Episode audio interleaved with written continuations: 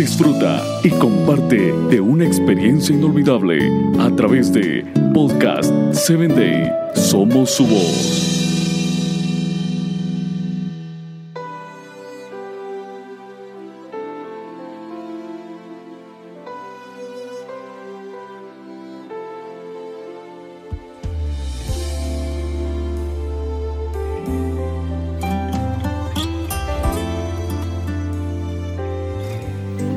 Bienvenido a la palabra que restaura, un espacio creado para ti, para que a través de los relatos bíblicos puedas conocer a Dios y Él obre la restauración que tu vida necesita. La reflexión de hoy se titula Dios capacita y provee y está basada en Éxodo 36.1 que dice, Besalel y Aholiab y todo hombre sabio de corazón a quien Jehová dio sabiduría e inteligencia para saber hacer toda obra del servicio del santuario, harán todas las cosas que ha mandado Jehová.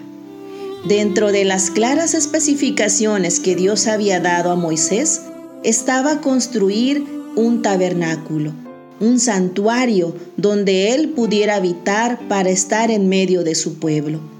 Sin duda Moisés debió estar tan atento a los detalles. Todo fue registrado para que nada fuera pasado por alto.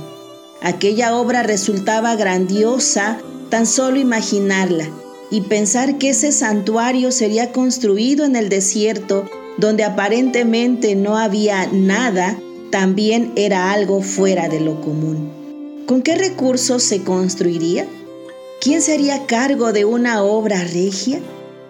Pero no había lugar para la duda en el corazón de Moisés y serenamente esperó para escuchar la manera que Dios ya tenía resuelto ese problema. Había escogido a dos hombres para trabajar juntos, a Besalel y a Oliab.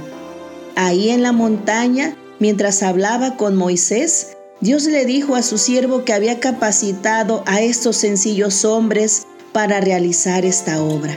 Mencionó el nombre de ellos y las habilidades con las cuales los había dotado.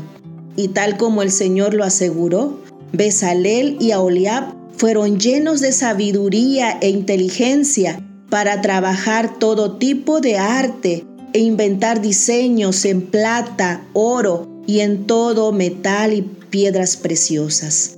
Asimismo, para trabajar madera y todo tipo de bordados.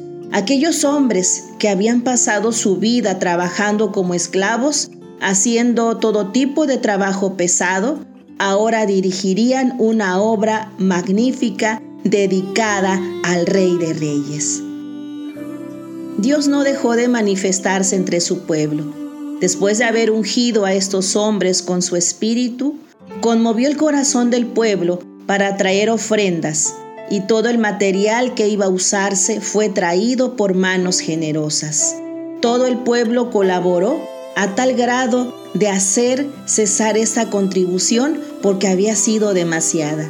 Dios mismo había proporcionado estas riquezas al salir de Egipto.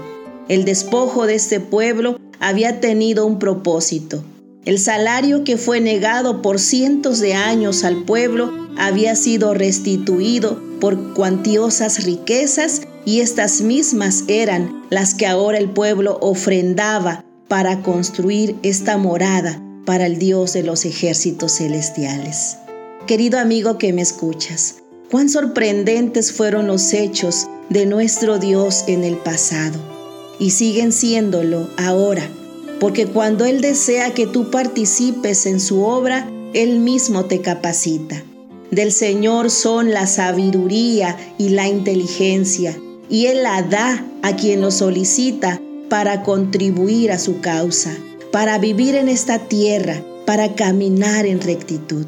Así como conocía por nombre a estos dos hombres, así Dios te conoce. Así que no dudes, que puede hacer grandes cosas por ti y por medio de ti. Te saluda tu amiga Telmi Telles y te invito a que me escuches en el siguiente episodio.